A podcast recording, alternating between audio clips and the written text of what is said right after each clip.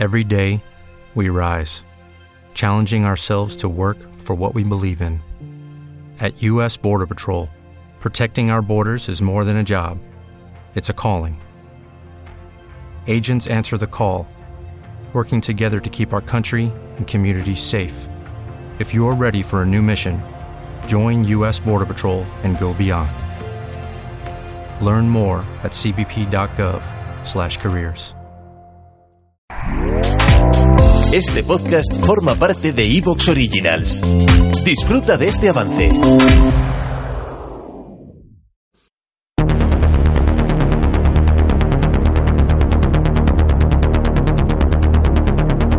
Bienvenidos al podcast sobre el horror, lo macabro y todas aquellas cosas de las que solo se habla en voz baja. Bienvenidos a Aguas Turbias.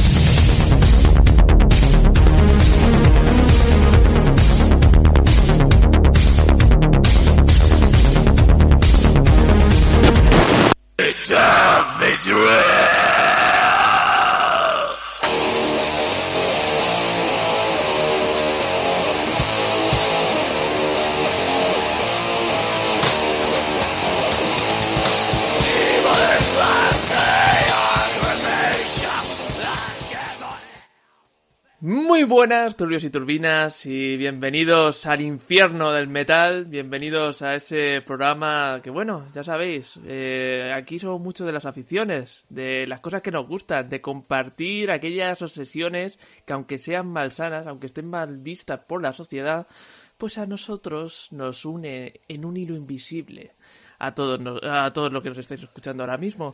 Lo que pasa, niños y niñas, es que hay veces que esas obsesiones, cuando se llevan al extremo, cuando sois de verdad true, pues pasan cosas, y pasan cosas muy jodidas, y eso es lo que vamos a hablar durante estas horas, donde Snap me ha dado, yo creo que, pues, caramelo envenenado. Porque es un hijo de puta. Porque este programa no es un aguas turbias. Este programa es un minuto musical de Snap de tres horas y pico, cuatro cinco, no lo sé, porque han perdido el control. Tengo miedo, Snap. Mucho miedo. Bienvenidos, turbios y turbinas, al super minuto musical de Snaf. Ahora edición un programa entero. Pero antes de que empiece el terror, me gustaría explicar un poco este programa, porque efectivamente se trata de un programa distinto a los de Aguas Turbias normalmente, en los que todo empieza con unas películas que nos gustan, que se unen por una temática, quizá por una corriente, un director, bla, bla, bla. En este caso, el motor de este programa es una historia, una historia que consideramos loca, brutal, demencial, un hito en la en la historia negra de la humanidad, ¿no? Y luego está la música, por supuesto, que también, también está presente. Pero vamos a coger dos productos que han abordado esta historia que David y yo especialmente encontramos fascinante por todos esos elementos tan, tan subversivos, tan intrincados que tiene. Pero también decirle a los turbios y las turbinas que jamás hayan escuchado hablar de esto del True Norwegian Black Metal, el black metal noruego, pues que no teman, que vamos a hacerlo muy despacito, les vamos a acompañar de la mano por esta siempre el bosque, ¿no? Siempre que por este bosque en blanco y negro de, de calidad de foto muy mala, les vamos a llevar por ahí y eh, bueno, también sabemos que nos escuchará gente que sí que conozca la historia, pues siempre la pueden profundizar, pueden profundizar un poco en ella, ver dónde nos equivocamos y decirles, pues esto no fue así, porque los metaleros, como ya sabemos, son unos gilipollas, así que aquí mi amigo y metalero David. Somos unos gilipollas. Esto, esto es así. No creo que negarlo es, es, es negarse a sí mismo, incluso desde, desde el propio metal. Sí, vamos a hablar de black metal un poco.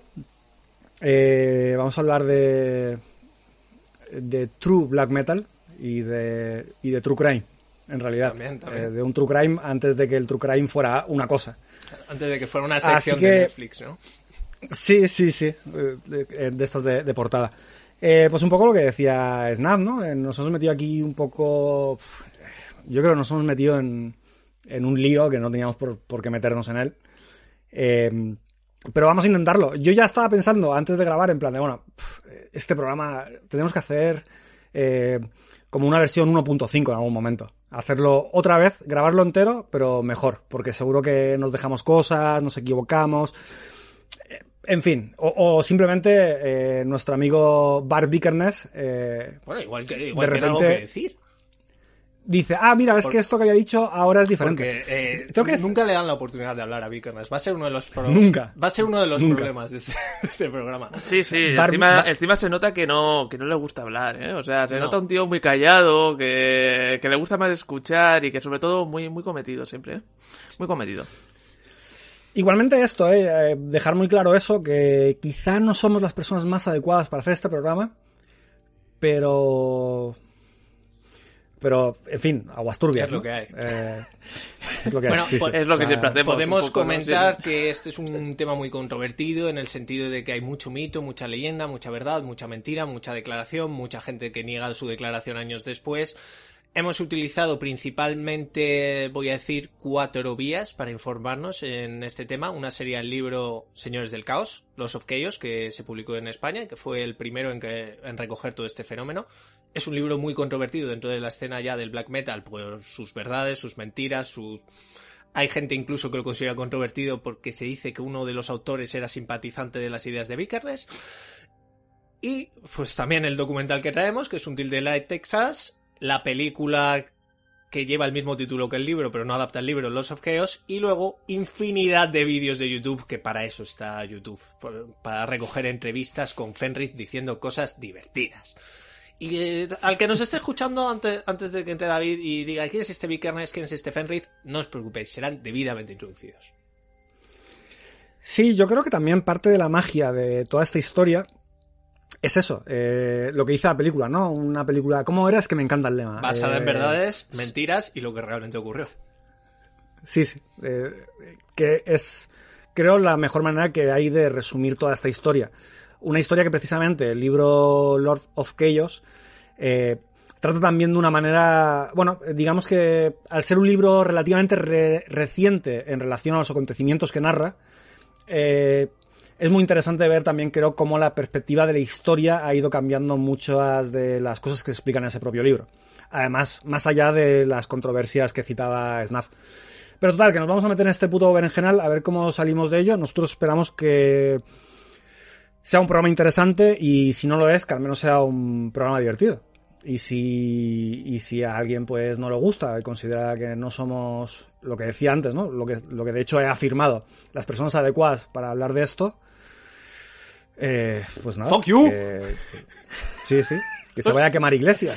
Eh, me hace puta gracia todo, todo este, pues, yo estas declaraciones que estén haciendo en el programa, porque creo que es la primera vez que os veo con un poco de miedo y sobre todo a una comunidad, sobre todo el tema metalero y tal, que joder, tío, las pocas veces que me he cruzado con esta gente suelen ser muchos seres de luz, no sé, me han, pare- me, han tratado muy bien. O sea, yo, yo de verdad que no, no me puedo quejar. O sea, es lo típico que lo ves y dices, joder, me voy a cambiar de, de acera porque ese hombre puede acabar con mi vida. Pero luego, no, no, no, me dio la hora y, y un abrazo.